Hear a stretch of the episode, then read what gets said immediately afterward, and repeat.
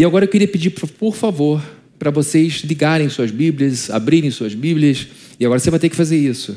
Como é que eu mexo nesse aplicativo? Não sei como abre isso, está acostumado a ver aqui na projeção. Agora o que a gente quer é que você acompanhe com a gente a leitura do texto que se encontra no livro de Neemias, capítulo número 2. Esse livro que tem sido uma inspiração para nós há tanto tempo. Estamos aqui falando sobre a construção de uma vida sensacional, de uma vida que de fato vale a pena, uma vida com V maiúsculo.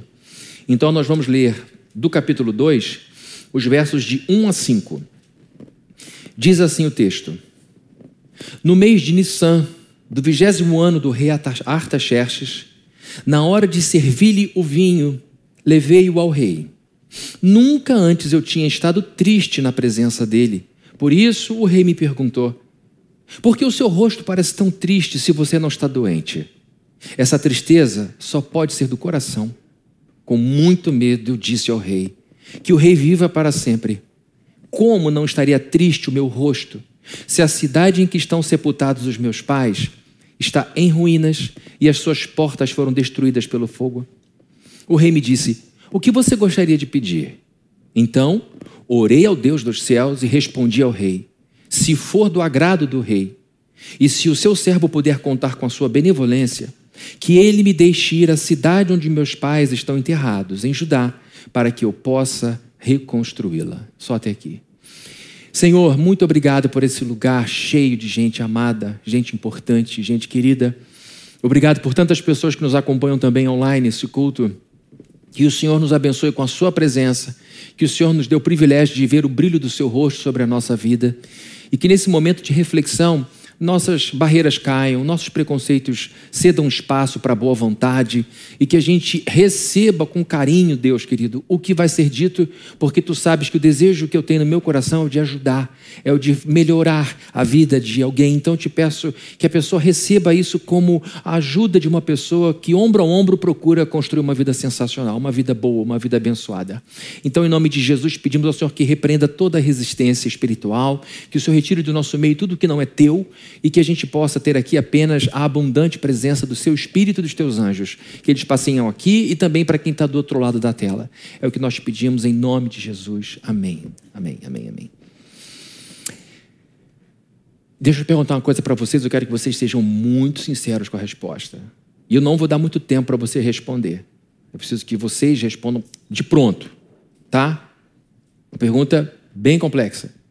Não vai dar tempo de pensar muito. Quem aqui quer ser feliz?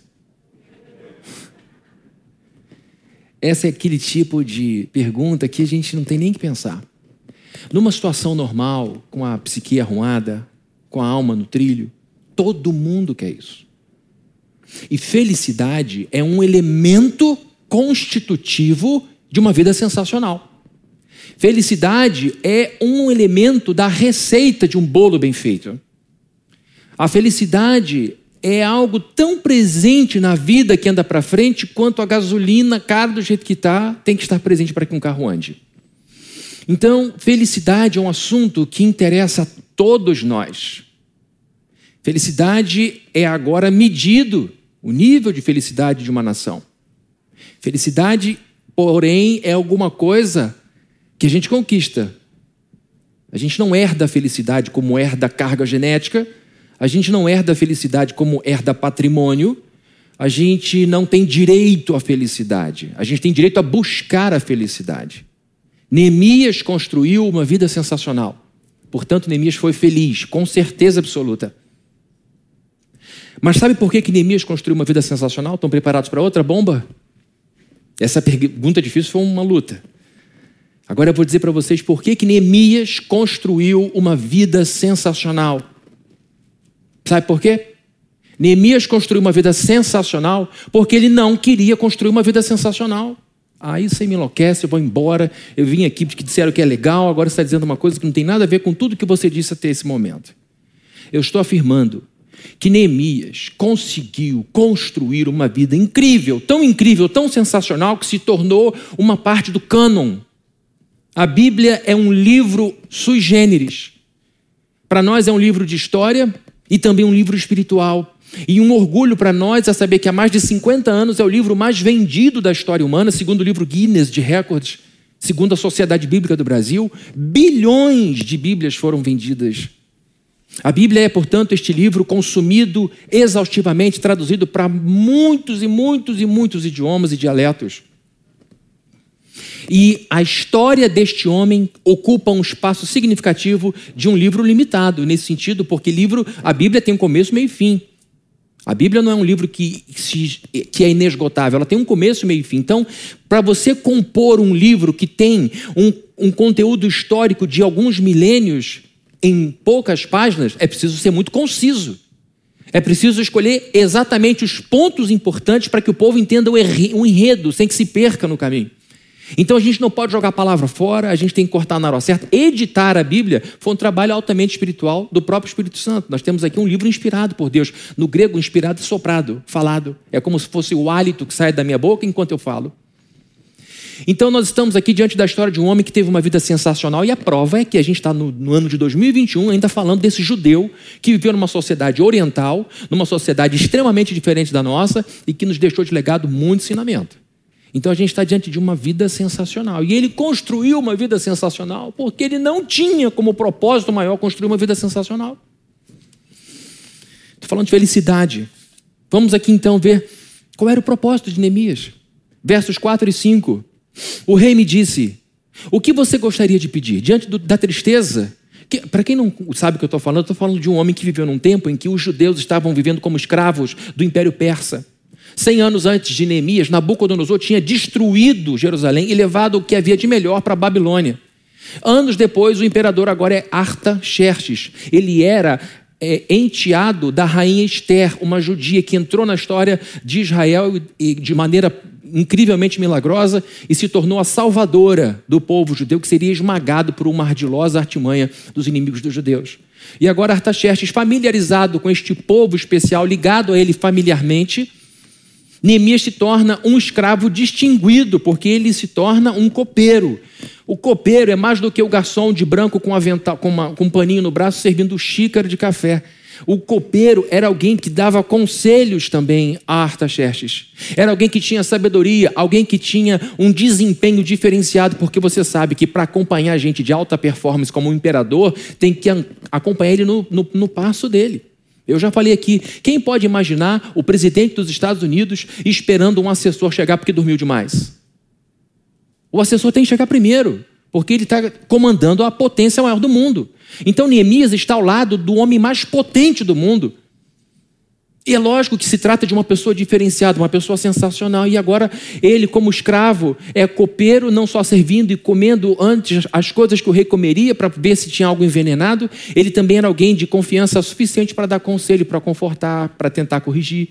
E com muita milindre, com muito cuidado, porque os, os imperadores do passado, os reis do passado, eram muito voluntariosos, caprichosos. Qualquer coisa era motivo para a morte. Ninguém questionava a palavra de imperador, semideus, em alguns lugares, divindades.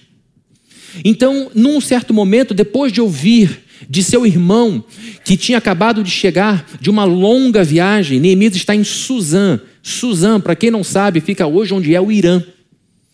E esse irmão de, de Neemias vem de uma viagem longa de Jerusalém, sai lá de Jerusalém e volta, e Neemias pergunta: e aí, como é que está a situação da nossa gente lá? Ele diz: péssima. A cidade dos nossos pais está horrível, tudo destruído, está tudo muito mal. E aquilo entra mal no coração de Neemias. E ele, que era um homem poderoso, rico, alguém que estava ao lado do homem mais poderoso do mundo, fica abatido com aquela notícia e diz para si mesmo: Eu tenho que fazer alguma coisa. Ele ora, jejua e abre-se essa porta, que é exatamente o texto que eu e você acabamos de ler. Ele está tão triste e abatido, vivendo em momentos de oração profunda, Sabe quando você recebe uma notícia ruim? Aquilo ativa seu coração e você diz: Eu tenho que fazer alguma coisa, mas eu não sei o que, eu tenho que fazer. Eu tenho que agir, mas eu não sei como agir. Eu tenho que, eu tenho que me mover, mas eu não sei para onde. E essa dúvida vai comendo a gente, vai maltratando a gente, mas a gente vai orando, porque sabemos que, embora a gente tenha dúvida, Deus tem a resposta. Deus, para Ele, tudo é claro.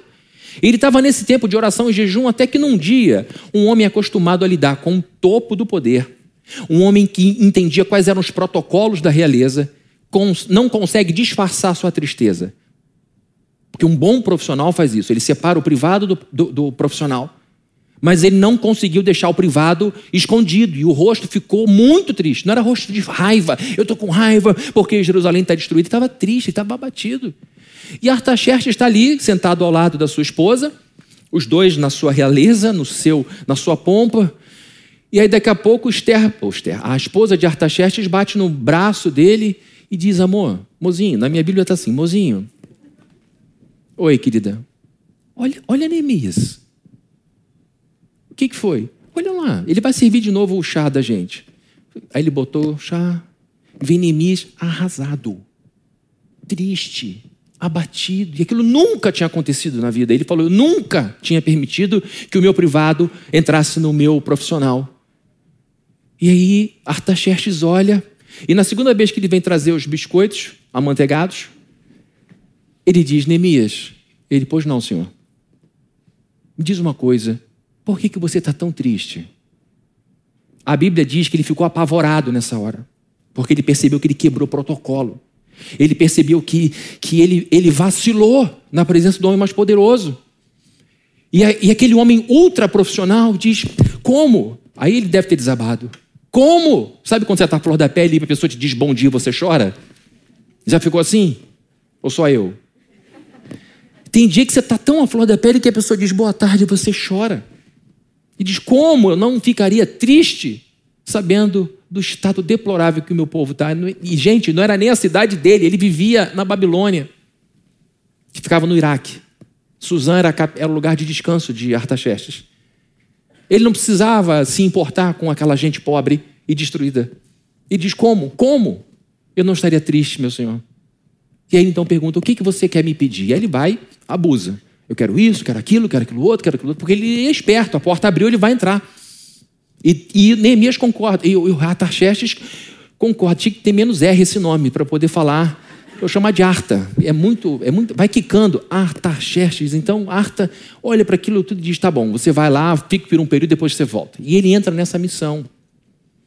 Para quem não sabe do que eu estou falando, Neemias foi liberado e patrocinado por Artaxerxes para reconstruir uma parte importante da cidade de Jerusalém que tinha sido destruída, porque ele sabia que Deus prometeu a Davi que aquela cidade nunca seria acabada que a partir de Jerusalém o mundo conheceria o Salvador.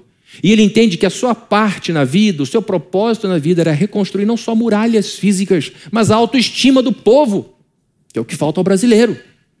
Porque não adianta a gente arrumar casa para a Copa do Mundo e Olimpíada para gringo ver e gostar.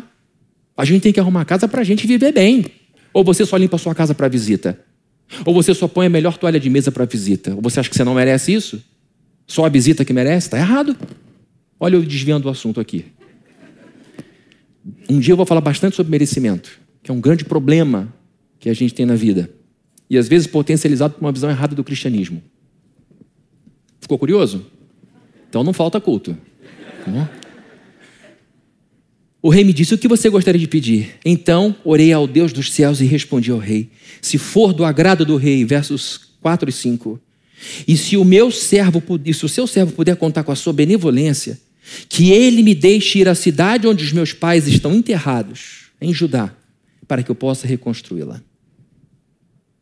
O cara está arrumando problema, porque ele estava muito bem instalado ao lado de Neemias, e ele está pedindo para mergulhar na confusão, porque a vida de Neemias em Jerusalém é turbulência atrás de turbulência, é problema atrás de problema. Quando a gente planeja a nossa vida, pouca coisa é tão importante quanto a felicidade. Quando a gente planeja a vida, pouca coisa é tão importante quanto a felicidade. E felicidade, como eu já falei, é um elemento essencial, visível, constante de uma vida sensacional. Porém, se a gente não tomar cuidado, essa busca por felicidade pode se tornar fonte de grande sofrimento. Tem gente que se torna infeliz buscando felicidade, porque nunca a alcança. Alguns psicólogos sabem, ah, na verdade, acho que a vastíssima maioria dos psicólogos e psicólogas sabem, que quanto mais a gente valoriza a felicidade, mais ela fica longe da gente. Quanto mais a gente dá atenção para a felicidade, mais ela parece escorrer entre os dedos.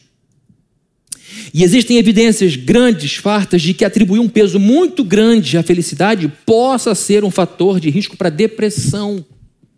Sabe por quê? Isso acontece por alguns motivos. Primeiro, isso pode acontecer porque quando a gente busca a felicidade demasiadamente, a gente passa tempo demais avaliando a vida ao invés de aproveitá-la. Analisando demais, pensando demais. É como uma pessoa que vai a um evento incrível, maravilhoso e perde o evento porque fica fotografando o evento o tempo inteiro. Diz: Eu nem vi a banda passar, eu tirei foto. Às vezes a gente não curte a vida, a gente analisa a vida demais. Esse é o problema para mim com algumas correntes filosóficas que ficam pensando em torno de sofrimento, dor e caos, de tal maneira que a única coisa que a pessoa pensa é em como se livrar da tristeza, do caos e da desordem. Sem que ela perceba, ela se enterra cada vez mais na desesperança e no desamparo. Ao invés de simplesmente viver. Queridos, olhem nós hoje, vejam, vejamos nós hoje, em comparação às gerações passadas, a duas gerações passadas, três gerações passadas, pense no seu bisavô. Eles não tinham crises existenciais como os nossos adolescentes estão tendo. Adolescentes tirando a vida com 17 e 18 anos, porque não vem sentido, viabilidade para a sua existência. É isso que gera o suicídio, quando a pessoa olha para o futuro e diz: minha vida não é viável. Para que continuar vivo amanhã se hoje não tem propósito? Meninos e meninas com todo conforto, criados à base de ar-condicionado e Nescau,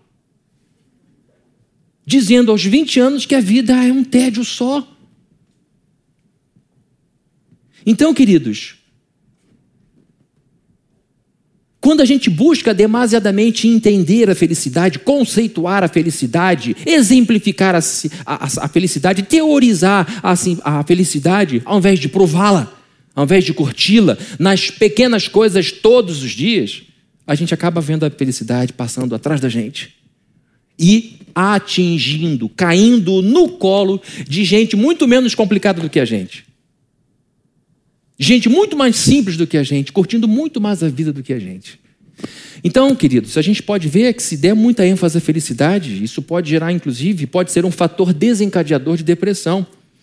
A gente não aproveita momentos de alegria, apenas reclama que a vida não é mais alegre. Uma outra razão pela qual essa busca demasiada, exagerada por felicidade pode ser fonte de depressão é porque passamos tempo demais almejando o ápice da felicidade, ignorando um fato importante, que ela depende mais da frequência de emoções positivas do que de sua intensidade. A gente fica buscando o momento mais feliz. Ah, quando eu botar meu pé, pum, no aeroporto do outro lado, eu vou ser uma pessoa muito feliz. Mas, olha, quando, quando eu entrar naquela montanha russa, ninguém vai. Eu vou explodir de felicidade. Quando eu. Vou até respirar, meu coração ficou. Bate, bateu mesmo, bateu muito forte aqui agora. Quando eu for casado, aí vou ser muito feliz. Quando meu filho nascer, vou ser muito feliz. E a gente não entende que mais importante do que os picos de felicidade é uma constante, é um constante alimento de emoções positivas que mantém a nossa vida no prumo. E aí então nós ficamos infelizes porque viver nos pícaros da felicidade é uma coisa difícil. Puxa um extrato aí de 2021. Momentos de grande felicidade, você vai contar uns quatro se tiver tido uma vida muito boa. O resto é dia a dia, arroz com feijão.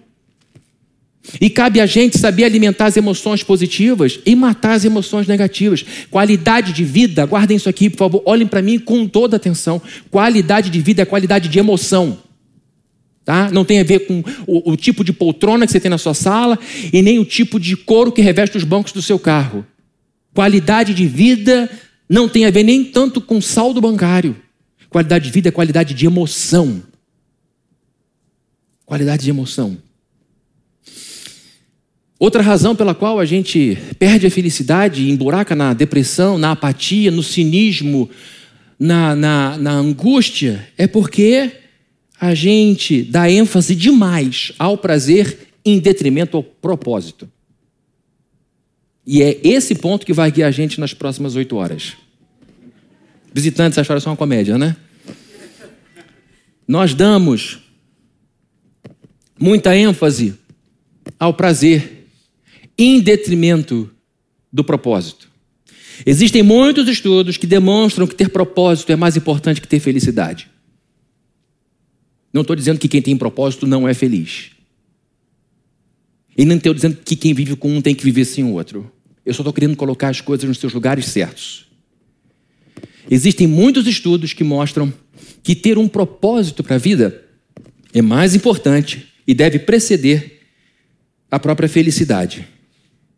Pessoas bem-sucedidas na busca de suas paixões são as pessoas que acordavam vários dias com um propósito. Pessoas bem-sucedidas no casamento, pessoas bem-sucedidas na família, na criação dos filhos, pessoas bem-sucedidas profissionalmente, pessoas bem-sucedidas financeiramente, pessoas que construíram uma vida sensacional, são aquelas pessoas que acordaram dia após dia, dia bom, dia ruim, dia com sol, dia com chuva, com propósito. Por quê? Porque alegria e júbilo vêm e vão. Alegria e júbilo vêm e vão. A gente vem e vão. Alegria e júbilo a gente tem num dia e não tem no outro. Inconstância. Agora, propósito permanece. Propósito permanece. É por isso que tem muita gente que vive de droga em droga, vive de, de, de, balada em balada, vive de porre em porre, porque entende que a felicidade está no ápice da loucura. Mas do que adianta acordar no dia seguinte com a cabeça enorme de tanto álcool que tomou, se no fundo não tem propósito para viver? Então a pessoa só alimenta aquilo em busca de uma felicidade mantida na base do vício. Enquanto que o propósito é uma coisa que faz você acordar, que faz você lutar, que faz você superar muitas dificuldades, porque você tem uma razão para além de você, da sua felicidade, que precisa do seu envolvimento.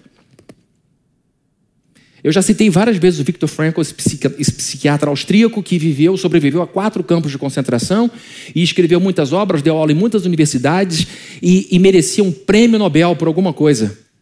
Porque foi um homem que não azedou no Holocausto, foi um homem que não parou por causa de toda a dor que sofreu. E ele escreveu um livro em busca de sentido, e ele, esse livro é a análise de um psiquiatra, é a psicologia do campo de concentração. E ele via vendo um monte de coisa e observando. E ele dizia que as pessoas que morriam no campo de concentração, normalmente eram aquelas que não viam mais a viabilidade de seu futuro. Eram pessoas que diziam: para que eu estou sofrendo tudo isso?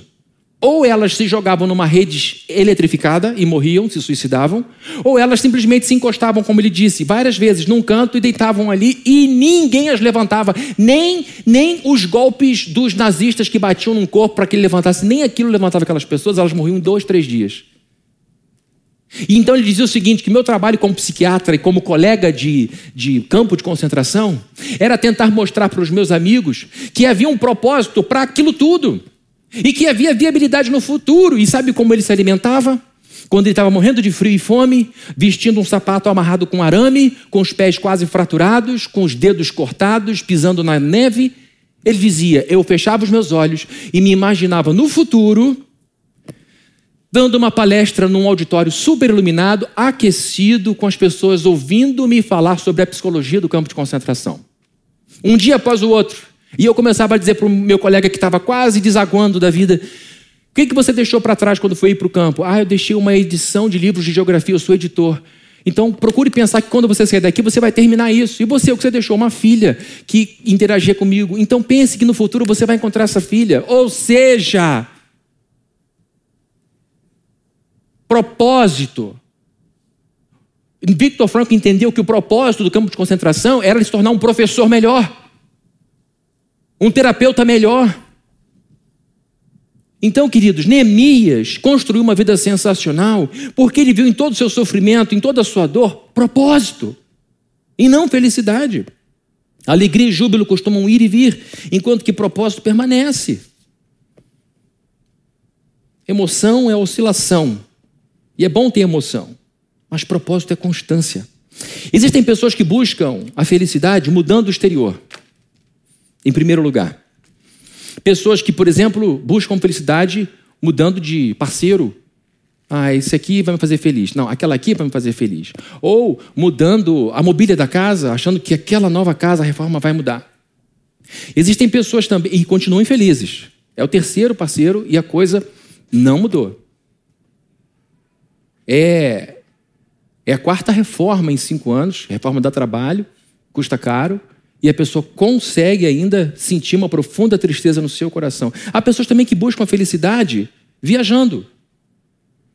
vão para vários lugares e percebem que, passeando por Roma ou numa praia maravilhosa aqui do Brasil, continuam tristes. Porque essas pessoas não entenderam que felicidade não tem a ver com o que está fora. Felicidade tem a ver com o que está dentro da gente. Tem a ver com o que está dentro do nosso coração. Felicidade não tem a ver com o lugar em que estamos. Felicidade tem a ver em, com aquilo que nós estamos provando internamente. Olha só, deixa eu dizer uma coisa. Eu sou extremamente favorável à mudança de ecossistema. Se você quer pensar grande, você tem que andar onde os grandes estão. Se você quer ter inspiração, você tem que ir para os lugares que geram moda, que geram cultura, que geram arquitetura, que geram... Então isso é importante. Então eu sou favorável a gente mudar sim de lugar. Eu sou favorável a gente mudar sim de ambiente, para a gente sair de um pequeno para um maior.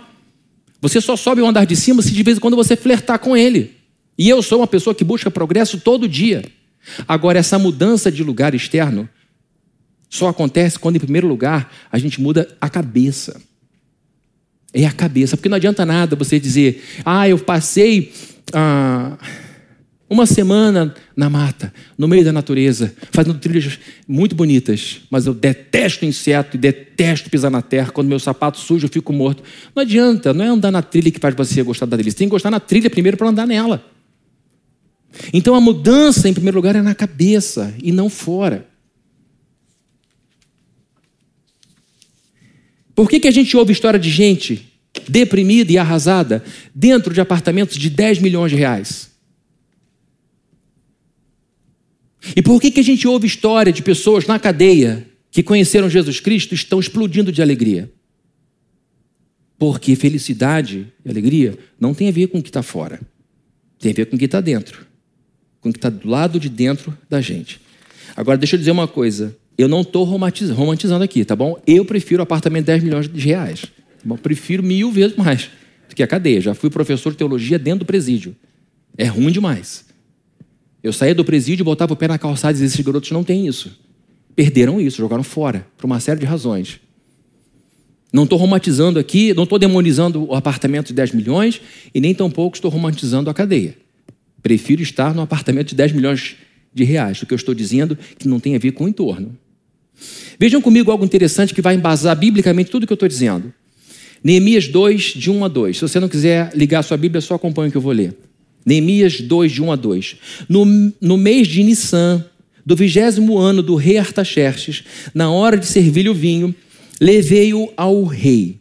Olhem só. Nunca antes eu tinha estado triste na presença dele. Por isso o rei me perguntou: por que o seu rosto parece tão triste? Se você não está doente, essa tristeza só pode ser do coração. Como eu falei, Neemias, esse grande profissional, não conseguiu esconder do, do seu rei a sua tristeza. Ele ficou muito assustado quando o rei apontou aquilo. Porque o rei poderia dizer: Que absurdo é esse?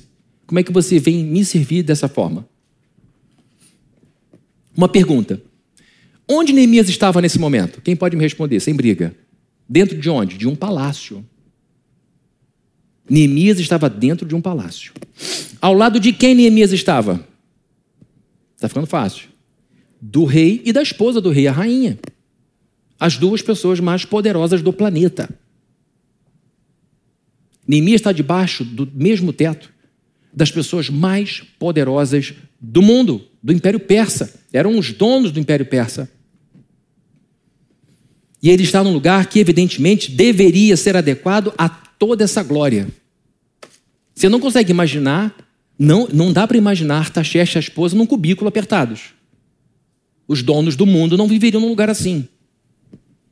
Neemias está num lugar luxuosíssimo e com uma relação íntima com as duas pessoas, número um, número dois, era pela hierarquia é, do tempo, com as duas pessoas mais poderosas do mundo. Porém, Neemias, neste lugar rico, ao lado dessa gente poderosa, estava infeliz. Neemias estava com a vida ganha, tinha colocado o burrinho dele na sombra. Neemias estava com muito dinheiro guardado e estava agradando a pessoa que servia. Agora vamos ver Neemias em Jerusalém. Mudou o cenário? Está em Jerusalém. De início, quando chega em Jerusalém, ele encontra um cenário horroroso de pobreza e destruição. Sabe quando você passa num lugar horrível, cheio de gente viciada em crack, debaixo de uma ponte, com tudo destruído e, e gente vivendo como um rato? Aquilo não gera uma tristeza profunda? Cenário horroroso. Como é que pode um ser humano viver assim? O que, que aconteceu com essa pessoa? Lixo. Neemias sai do palácio, acostumado à riqueza, acostumado à grandeza, acostumado a conforto, acostumado a gente poderosa, e vai para um lugar horrível. O relatório que ele recebeu do irmão é: está um caos. Então vejam, Neemias sai desse lugar onde estava infeliz, confortável, bonito, e agora vai para Jerusalém. Cara encontra o caos, uma cidade pobre e destruída. De graça, ele ganha inimigos fortes e perseverantes. Esses inimigos que acompanham a vida dele, a vida dele, Gesem, Tobias, essa turma terrível que ficou atazanando ele por muito tempo, ele encontra logo de cara. Em Jerusalém, Neemias precisa lidar com muitas ameaças. Em Jerusalém, ele quase se envolve numa guerra, ele não tinha nada disso na Babilônia, onde ele estava infeliz. E agora, por uma questão voluntária, um chamado de Deus para cumprir um propósito, ele se envolve num lugar pobre, destruído, ganha inimigos gratuitamente, gente que lhe faz mal, que lhe ameaça, e agora vem a ameaça de uma guerra. Depois ele tem que bater de frente com as pessoas ricas da sua nação que estavam escravizando os judeus pobres. Os judeus pobres estavam sendo escravizados pelos judeus ricos, que estavam tirando proveito da pobreza deles. Olha, você não tem dinheiro para comer? Então você vai ser meu escravo, você vai comer na minha mesa. A partir de agora você é meu. Tá bom. Ficou pior, agora meu filho não tem o que comer, então seu filho também é meu escravo. E Neemias toma conhecimento, diz para os ricos e poderosos que estavam em Judá: Isso é um absurdo. Se vocês não se respeitarem, ninguém vai respeitar vocês. Se aqui não for uma nação, vai ser um bando de gente empolerado dentro de uma gaiola. Mas isso aqui é o povo de Deus. E a gente tem que refletir quem Deus é. E Deus não escraviza ninguém. Então a gente tem que liberar. E isso foi um problemão. Porque ele bateu de frente com gente que tinha dinheiro, com gente que tinha poder. Ele não tinha nenhum desses problemas em, na Babilônia, na Pérsia, ou no Império Persa. Por quê? Porque ele estava protegido, mas lá ele estava infeliz. Ele tem que se decepcionar com Semaías, que arrumou uma, uma encrenca para ele. Semaías era alguém que provavelmente era da sua confiança, um religioso que o decepciona com uma artimanha terrível, mentindo para ele, um, um pastor mentindo. Porque Semaías provavelmente era um sacerdote. E ele descobre que aquele sacerdote, ao invés de falar de Deus, fala de coisas erradas. E ele percebe que não podia confiar agora nem mais num religioso. Ele precisa lidar com pessoas próximas, que é inclusive é um outro problema do capítulo 6, que ficavam falando bem dos inimigos de Neemias, na frente de Neemias. Sabe aquela pessoa de quem você não gosta? Ou só eu tenho esse problema? Todo mundo tem isso, né? Chega alguém, cinicamente fica, fulano está arrebentando. Fulano está arrebentando. Olha isso aqui. Aquilo vai irritando, vai aborrecendo, vai dando chutes na sua canela. E as pessoas estavam vendo o mal que Tobias causava a Neemias e ficavam falando bem de Tobias para Neemias, ao invés de ficarem quietas. Então vejam quanta confusão ele teve que enfrentar porque resolveu atender um propósito, viver por um propósito, construir, reconstruir Jerusalém. Esse era o propósito dele. Meu rei, eu estou triste porque o meu povo está mal. Então o que, que você quer, Neemias? Eu quero ir até lá e construir a cidade dos meus pais. Vocês estão vendo então que no palácio Neemias tinha uma vida em que ele comia filé mignon.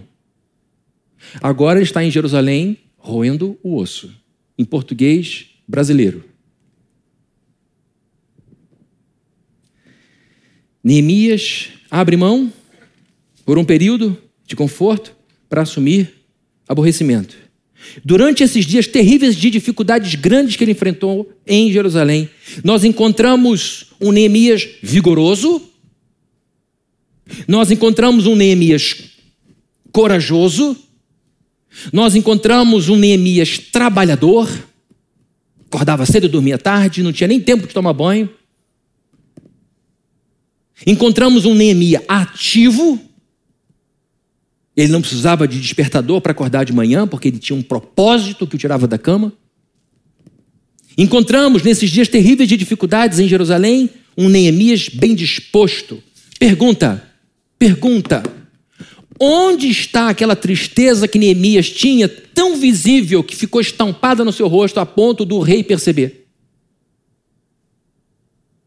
Onde está aquela tristeza que o abateu profundamente e que vazou, extravasou no seu rosto, enquanto ele vivia no ar-condicionado, enquanto ele vivia no meio de gente poderosa, com muito dinheiro?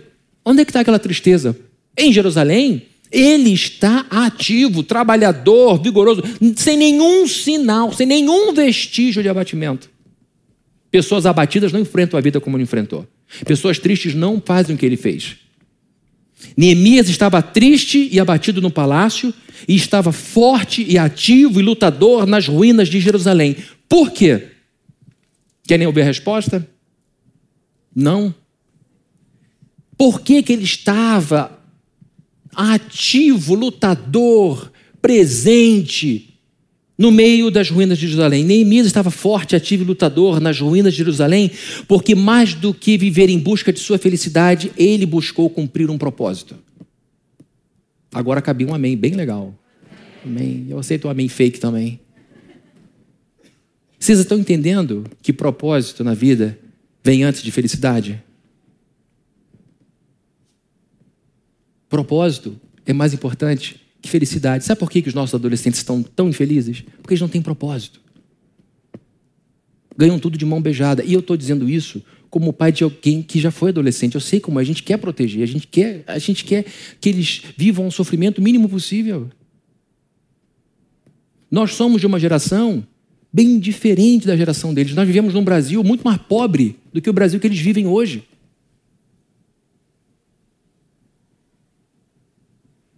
Não há propósito. Vejam comigo, eu vou dizer para vocês que vocês estão aí com preguiça de ligar a Bíblia, eu vou ligar também, que Deus tenha misericórdia de vocês. Versos 11 e 12. Cheguei a Jerusalém e depois de três dias de permanência ali, saí de noite com alguns dos meus amigos. Eu não havia contado a ninguém o que o meu Deus havia posto em meu coração que eu fizesse por Jerusalém. Esse é o negócio. O que que Deus botou no seu peito para fazer? É isso que vai te dar felicidade. É isso que vai te dar felicidade. Qual é a felicidade dos pais?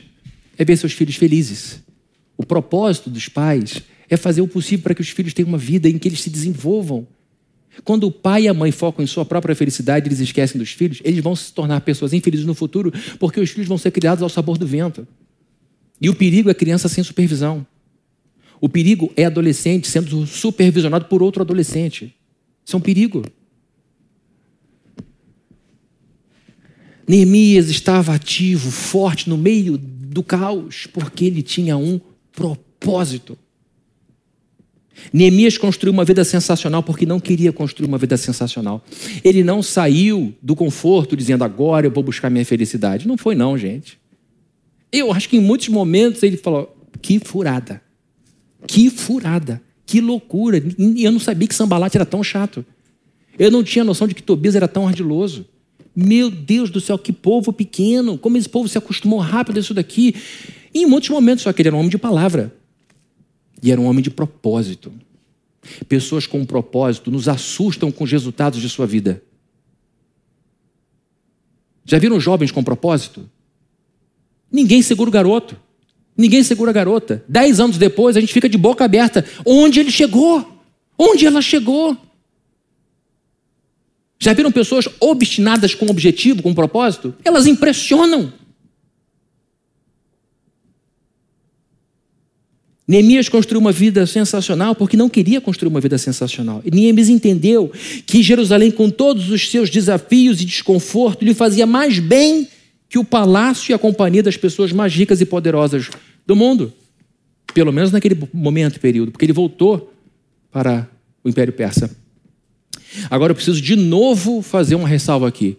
Eu não estou elogiando a pobreza, a ruína, a destruição, e nem tampouco estou aqui é, é, eu falei demonizando, é, endeusando, dando nobreza ao que é ruim, e nem tampouco estou demonizando riqueza, poder e influência, de forma nenhuma. Pelo contrário, deixa eu dizer uma coisa que a gente conclui estudando Neemias. Neemias só conseguiu fazer o que fez porque era rico e poderoso. Ele usou o dinheiro do bolso dele para sustentar mais de uma centena de pessoas todos os dias enquanto ele estava lá. Ele abriu mão do salário de governador. Ele era generoso. Ele entrou para doar, não para receber. E porque ele era rico e muito poderoso, porque Neemias era íntimo de Artaxerxes, e ele faz um pedido: eu quero carta disso, eu quero liberação para aquilo, eu quero alvará para isso, eu quero alvará para aquilo, eu quero autorização para aquilo, eu quero licença disso, eu quero licença daquilo outro, quero que o governador de tal lugar me libere, eu quero isso, um monte de força política. Dizendo, tá bom, tá bom, tá bom, tá bom. Imagina, gente, burocracia zero. Por quê? Porque o dono do mundo diz que tudo bem. que mais? Carimbo. que mais? Tá liberado. Liberado. Verba liberada. que mais? Poder e dinheiro. Ele só fez o que fez porque era poderoso, porque era rico e porque tinha amigos ricos e poderosos como o rei e a rainha. Neemias usou, guardem isso por favor, você que tem dificuldade, que tem um cristianismo muito latino-americano na cabeça. Neemias usou, quero que você diga, ouça isso com toda atenção, porque é aí que a gente tem que mudar como brasileiro. Neemias usou todo o dinheiro que tinha, todo o poder que tinha, para cumprir um propósito santo, divino. Deus foi exaltado e glorificado através do poder e do dinheiro que ele mesmo deu a Neemias. Então não tenha vergonha de prosperidade. Não fique achando que com menos você vai fazer mais. Não tenha raiva de sucesso. Essa é a cabeça do latino-americano. Ame o progresso. Porque no seu progresso, a gente progride junto. Porque eu espero de todo o coração que quando você começar a progredir, que a igreja vá junto. Que os nossos adolescentes da igreja vão junto. Porque estamos aqui ganhando recursos para engrandecer o nome do Senhor. Deixa eu dizer uma coisa. O mundo é um, não está nos bolsos, eu espero que não me arrependa disso, mas eu vou falar. O mundo é um lugar de recursos abundantes. Uma mangueira da manga para um bairro inteiro. Só uma mangueira. Estou certo ou estou errado? Imensa, aquela mangueirona de décadas. O bairro não dá conta de uma mangueira. Então o mundo está cheio de mangueiras, cheio de recursos. Gente boa, com a teologia errada, vai dizer é errado querer recursos, pensar em abundância. Sabe o que acontece? Gente ruim vai olhar para tudo isso e vai dizer tudo meu. Gente boa com pouco faz bem a pouca gente. Gente boa com muito faz bem a muita gente. Gente ruim com pouco faz ruindade para pouca gente. E gente ruim com muito faz ruindade para muita gente. Portanto, este mundo é nosso. Isso também veio melhor um pouquinho. É nosso desde que eu e você entendamos que somos a imagem e semelhança do Cristo vivo. E aí Deus vai usar o seu poder, a sua força, a sua riqueza, a sua prosperidade para abençoar muita gente. Para dizer para o canalha: aqui você não vai dominar, não, porque aqui é o meu território. Aqui é o meu território. Se você fizer, eu vou usar meu poder e minha influência para te bloquear. Porque o mal tem que ser impedido. Entenderam, gente? Aqui, ó, na cabeça que muda. Parar de ter vergonha de sucesso e progresso. É por isso que a gente está construindo uma igreja nova aqui. Entendam isso. Porque eu quero ver muitas, milhões de pessoas ouvindo o que eu estou dizendo. Porque eu sei que a verdade liberta. Liberta. Neemias usou seu dinheiro e seu poder para cumprir um propósito santo. Deus usa para a sua glória, para o seu louvor e benefício do seu povo e do seu reino, tanto iletrados quanto intelectuais. Estou certo ou estou errado? Meu Deus, querido, quanta gente simples fazendo a obra de Deus pelo mundo. E quantos intelectuais fizeram parte da história do cristianismo? Blaise Pascal. Falei quantos, só você tem um, né? Agostinho de Hipona. Tanta gente inteligente. Paulo. Paulo. Deus usa para a sua glória e para o benefício do seu povo tanto os pobres quanto os ricos. A igreja de Cristo não é uma igreja para um ou outro. A igreja de Cristo é para todos. Deus não vê salário das pessoas, não vê conta das pessoas. Deus usa a sua glória, para a sua glória, para o seu louvor e benefício do seu povo, tanto os fracos quanto os fortes. Tá bom, gente? Então aqui não estou falando que é melhor estar na Jerusalém destruída que estar no palácio. Não. É o momento que ele está vivendo. E às vezes o momento diz: ah, está muito confortável aqui, mas não não está me fazendo feliz. Eu vou abrir mão de alguma coisa porque isso não está me dando razão para viver. Eu preciso de alguma razão. E às vezes a razão vem pelo problema. Vem pelo problema. Concluindo, Neemias construiu uma vida sensacional porque não queria construir uma vida sensacional. Ele construiu uma vida sensacional, uma vida cheia de felicidade, porque tinha um propósito: reconstruir a dignidade do seu povo, as muralhas físicas e a autoestima daquela nação. E deixa eu dizer uma coisa para vocês: Jesus Cristo é o maior de todos os exemplos de alguém que veio a este mundo com um propósito, ao invés de buscar sua própria felicidade. Neemias é um tipo de Cristo. Assim como Neemias deixou o rei, assim como Neemias saiu de um lugar de conforto e se enfiou na confusão, Jesus Cristo largou a glória do universo e mergulhou de cabeça, desse jeito assim, ó, vou para o mundo. Desse tum, mergulhou nessa confusão. Foi questionado, foi torturado, foi julgado injustamente e foi morto. Ele não veio buscar o benefício dele. Ele veio buscar um propósito, que era nos salvar, para que nós, como ele, vivêssemos o domingo da ressurreição cheios de luz. Ele falou que quem perder a sua vida por amor a ele, achará. Quem deixar a sua felicidade em segundo plano, para buscar aquilo que deixa ele feliz, você pode ter certeza, guardem aqui, ó. Se você, eu vou terminar agora. Se você fizer de Jesus de Nazaré, exemplificado por Neemias, o propósito maior de sua vida, sabe o que vai acontecer? A felicidade vai cair no seu colo. Você não vai ter que fazer força para ser feliz. Ele vai derramar shalom no seu coração. Porque ele recompensa a gente enquanto a gente cuida do reino dele. E eu vou dizer para vocês: não é ruim cuidar do reino de Deus. É ruim ser religioso. Isso é chato, eu não aguento isso. Mas agora, ser crente não é ruim, não. Crie na palavra de Deus, lutar pelo que é certo. Vai dar trabalho como Neemias teve trabalho. Vai ter gente falando, criticando, como Neemias ouviu gente criticando ele, mas no final das contas é isso que mantinha Neemias vivo. Saber que ele estava lutando pelas coisas de Deus, pelo povo de Deus. Então que você faça como Neemias, que você use tudo que Deus te deu. Que você use a pessoa que você é para cumprir o propósito maior da sua vida, que é buscar o reino de Deus e a sua justiça em primeiro lugar. E aí você vai ver, eu posso te dizer isso porque eu vejo na minha vida. Eu vejo, eu estou dando testemunho. E você verá, se buscar o reino de Deus em primeiro lugar, a shalom, a paz, a prosperidade, o desenvolvimento, os enriquecimentos serem derramados sobre você, sua esposa e seus filhos. Ele derrama, ele é fiel, é testemunho.